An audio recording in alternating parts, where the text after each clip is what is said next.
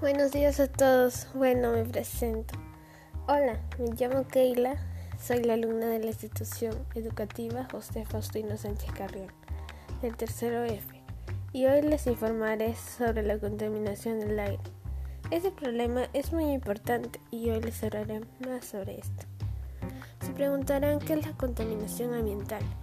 Bueno, la contaminación del aire es una mezcla de partículas sólidas y gases en el aire por ejemplo, como las emisiones de los automóviles, los compuestos químicos, el humo de las fábricas y el polvo.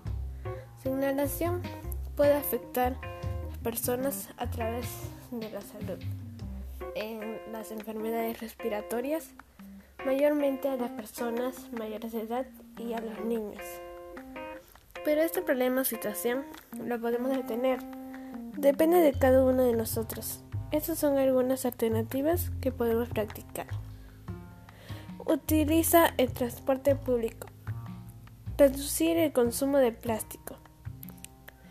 Disminuye el uso del agua y de la energía eléctrica. Consume productos ecológicos. Estas alternativas nos ayudan mucho. Mi familia y yo practicamos algunas de estas alternativas es disminuir los servicios de agua y energía eléctrica y transporte público. Con esto lo mencionado estoy segura que has aprendido y que es muy importante de esto, que hay que tomar conciencia y debemos ayudar a nuestro planeta muy hermoso que hoy tenemos, que vivimos. Bueno, terminamos, nos, nos vemos en el próximo, bye.